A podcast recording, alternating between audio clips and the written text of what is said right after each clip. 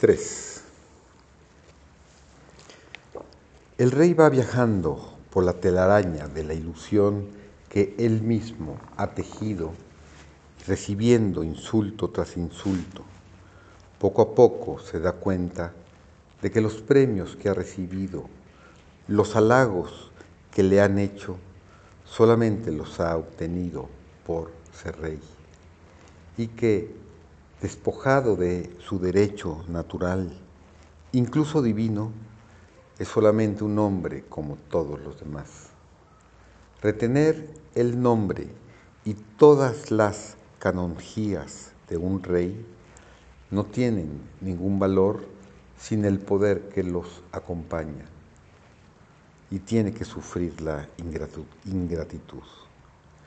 Esto significa que él ha sido ingrato lo cual es obvio.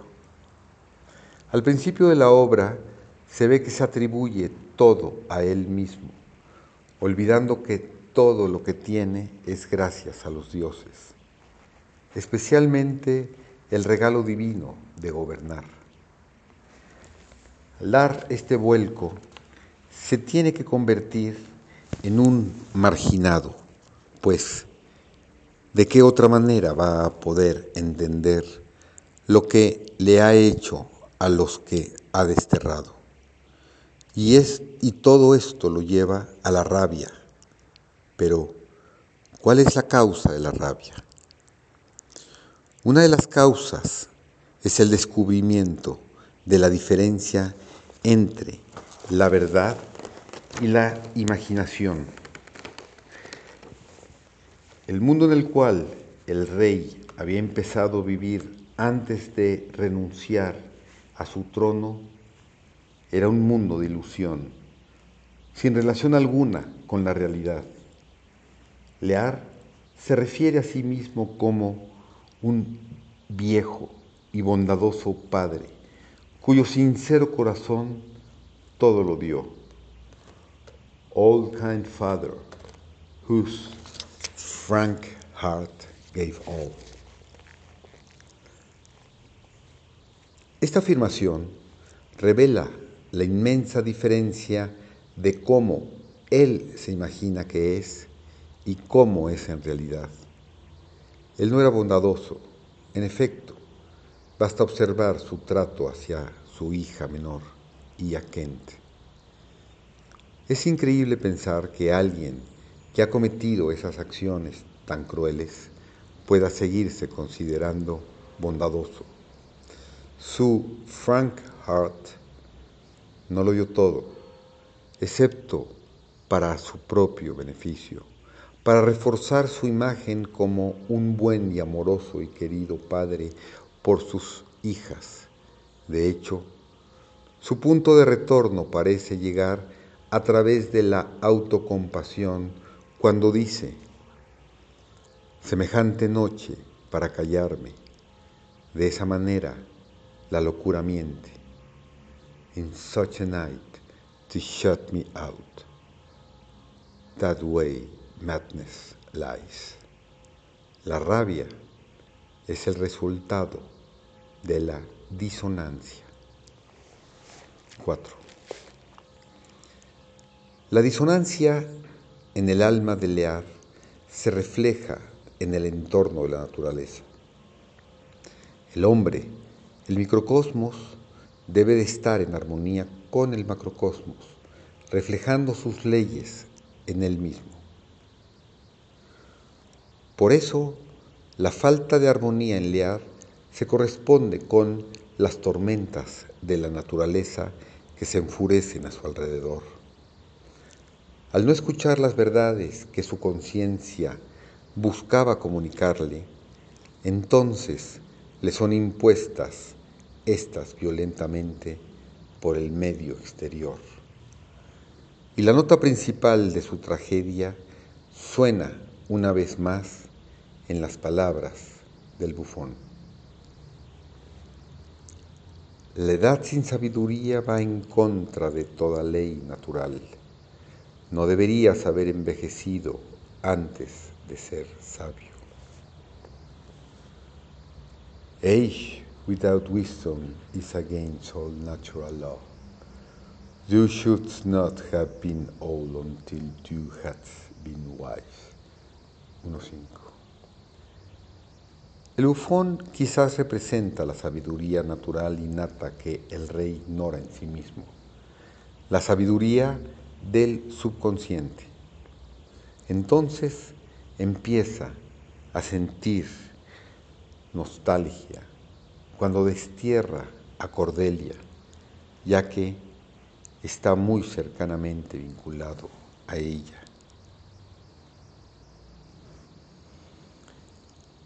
El bufón habla desde la fuente de la sabiduría tradicional de la edad antigua, desde la total sabiduría almacenada en Lear, la que pudo haber sido la fuente de acciones si lo hubiera escuchado y valorado. Repite, la antigua sabiduría del profeta y lo reprende por haber deshecho de sus tierras y renunciar a su corona. Es muy interesante comparar el consejo que el bujón le da a Lear con el que le da Kent. Tenías poco seso bajo tu corona calva cuando abdicaste a la de oro. El caracol tiene casa para ahí meter su cabeza y no para echarla a sus hijos y sin concha dejar a sus cuernos. You have little wit in thy half crown? When thou carriest the golden one away, I can tell why snail has a house to put his head in, not to give it away to his daughters in and leave his horns without a case. El bufón frecuentemente habla en lenguaje proverbial como es el lenguaje del eclesiástico, cuyos proverbios son la sabiduría natural cristalizada. Él no es engañado por palabras aduladoras o apariencias exteriores, y al profetizar, esta profecía de Merlín se cumplirá, ya que vivo antes que él This prophecy Merlin shall make, for I live before his time. Le está diciendo la verdad, ya que la sabiduría que lo alienta proviene del pasado de su raza, la cual es más antigua que Merlín. Y parece como si el bufón lo aconsejara por medio de la conciencia y lo regaña por su insensatez mientras que Kent lo aconseja por medio de los valores espirituales y lo reprende por el mal que está haciendo. 5. En las escenas en la tormenta se representa el doloroso proceso de la autorrevelación. Toda la trama de la obra se basa en cómo va a obtener sabiduría el rey. Y si todo está en escala mayor es porque es el rey. Así describe la tormenta Kent. Desde que soy hombre, tal cortina de fuego y estallido de truenos, tales gemidos de rugiente viento y lluvia, jamás recuerdo haber oído. Since I was man, such sheets of fire, such bursts of horrid thunder, such grounds of roaring wind and rain, I never remember to have heard. 13.2, 44, 47. El primer cambio perceptible en Liar es cuando empieza a ver parte de su propio egoísmo y cómo es que no ha cuidado lo suficiente a sus súbditos. Por esos desgraciados y desnudos, donde sea que están, con esa novia que arroja despiadadas tormentas, ¿cómo podrán defenderse en tiempos como estos esas cabezas sin hogar, con despeinados cabellos y hoyos en sus harapos, sin nada para alimentar. Oh, qué poco me he ocupado de esto. Toma el remedio, toma el poder, exponte a sentir lo que los miserables sienten. Así podrás sacudirles lo superfluo y mostrarse a los cielos más justo. For naked wretches, wheresoever you are, that bright depelting of this pitiless storm, how shall your houseless heads and unfed sides, your topped and window raggedness defend you from seasons such as this? Oh, I had and too little care of this. Take physic pump, expose thyself to feel what wretches feel, that you may shake the superfluous to them and snow the heavens more just.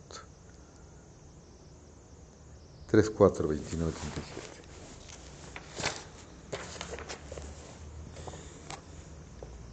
Alguna aprensión de una verdad natural interna lo impulsa a quitarse sus ropajes y llorando al ver la desnudez de Edgardo exclama, ¿el hombre no es más que esto?